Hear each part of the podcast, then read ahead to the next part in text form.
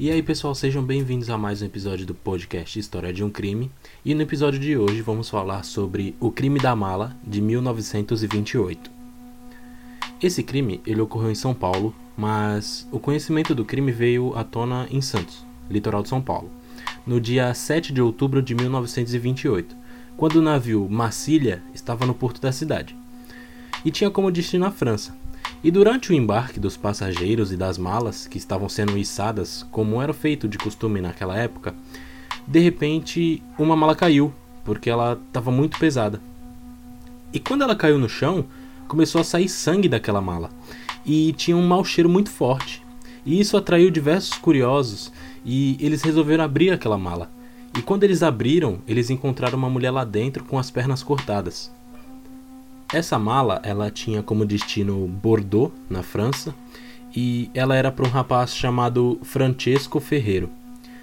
Esse navio, ele teve que partir do Porto de Santos e ele tinha algumas paradas até a França. E a primeira parada foi no Rio de Janeiro. E chegando lá, a polícia conseguiu identificar três romenos que tinham embarcado aquela mala no Porto de Santos. Eles confessaram que, antes de embarcar, um rapaz bem vestido, alto, loiro com sotaque italiano, pediu para que eles embarcassem aquela mala, porque ele estava se despedindo de um amigo, e ele deu 10 mil réis por esse favor que eles iam fazer. Com isso, a polícia do Rio de Janeiro comunicou à polícia de Santos, que seguia com as investigações do caso. E eles encontraram dentro da mala um bilhete da antiga empresa de transporte ferroviário, a São Paulo Railway, e isso significava que a mala tinha vindo de trem até Santos. A polícia foi até a estação do Valonga em Santos, e um funcionário informou para a polícia que o dono daquela passagem tinha comprado duas, uma de ida de São Paulo para Santos e uma de volta de Santos para São Paulo. Então os policiais foram até a Estação da Luz em São Paulo para pegar mais informações sobre o caso. E chegando lá, o funcionário que carregava malas, ele disse que lembrava bem de um rapaz com as mesmas características que foram dadas pelos romenos. E ele lembrava bem porque a mala desse rapaz fedia muito e ele não saía do lado dela por nada. E ele também disse que esse rapaz perguntou para ele onde tinha algum hotel por perto, e ele indicou um lugar chamado Pensão Roma. Então os policiais foram até essa pensão. E no local eles perguntaram se algum rapaz com aquela característica tinha dormido lá, e o dono daquele local ele disse que sim. E no livro de registro das pessoas que frequentavam aquela pensão, eles viram que o nome dele era Giuseppe Russo. E já nos dias seguintes, a notícia do crime já estava nos jornais. E o dono de uma loja que fabricava malas, ele identificou aquela mala do crime. E ele foi até a delegacia com o seu funcionário. Chegando lá, ele disse que aquela mala tinha sido comprada na sua loja e que o seu funcionário ele tinha levado no endereço desse rapaz. O endereço era na Rua da Conceição, número 34, apartamento 5. Hoje, essa rua é a Avenida Casper Libero, em São Paulo. Então a polícia foi até a residência do Giuseppe Russo, e quando a polícia chegou lá, um casal recebeu eles e disseram que eram donos daquele local e que eles tinham alugado o apartamento para um casal e que eles já tinham ido embora há algum tempo. Então a polícia questionou sobre o nome do casal porque eles queriam identificar quem era aquela mulher da mala e se realmente o rapaz se chamava Giuseppe Russo, para ter ligação com o caso.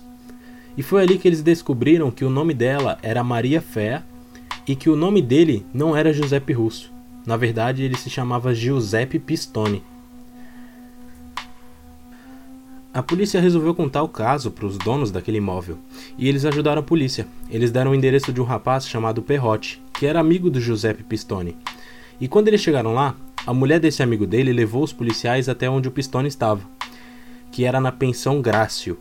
E lá eles conseguiram prender ele e em seu depoimento ele disse que ele não queria matar ela. Ele disse que foi um acidente. Ele relatou que quando ele chegou do trabalho, um rapaz estava saindo do seu apartamento e a Maria Fé estava seminua na cama. Mas a polícia investigou e descobriu que tudo aquilo era uma mentira, porque a dona do apartamento ela estava junto com a Maria Fé tempo antes do crime acontecer, porque um vidraceiro estava fazendo reparos no apartamento. O Giuseppe e a Maria Fé, eles se conheceram em dezembro de 1926. O Giuseppe estava voltando da Itália para a Argentina, porque ele morava lá cerca de três anos. E nessa viagem ele conheceu a jovem Maria Fé, que estava na terceira classe do navio. e ele pagou para que ela saísse dessa terceira classe para ir para a segunda ficar com ele. E coincidentemente, eles tinham nascido na mesma cidade lá na Itália, que é a cidade de Canelli. E ao chegar no porto de Buenos Aires, a Maria Fé se despediu do Giuseppe e ela ficou lá para morar com a sua mãe e os seus irmãos. Já o Giuseppe, ele foi para a cidade de Mar del Plata, e segundo informações da polícia, ele ficou preso lá por estelionato. Um tempo depois, ele foi atrás da Maria e a família dela não gostava muito dele, mas mesmo assim eles se casaram e em fevereiro de 1928 eles viajaram em lua de mel para a Itália. E quatro meses depois eles voltaram para a Argentina e a Maria Fé estava grávida de um mês. E eles viram que a situação lá não estava muito boa, eles resolveram se mudar para São Paulo porque boa parte dos italianos estavam se mudando para o Brasil naquela época. E chegando em São Paulo, o Giuseppe procurou Francisco Pistone, que era um parente distante que vendia vinhos, e ele queria ser sócio desse negócio, mas ele não tinha dinheiro. E mesmo assim, ele disse que ia dar um dinheiro para poder virar sócio. Mas o Francisco tinha que esperar, porque o Giuseppe ia receber uma herança do seu pai. Só que na verdade não tinha herança nenhuma. Ele só falou isso para impressionar o Francisco. E com isso, ele deu um emprego para o Giuseppe. Tempo depois, o Francisco não recebeu nada do seu futuro sócio, então ele começou a suspeitar dessa herança do Giuseppe. E ele conversou sobre isso com ele e o Giuseppe disse que recebeu um telegrama da sua mãe, onde ela dizia que ela tinha remetido a herança para ele. O Francisco, ele ainda continuava desconfiado.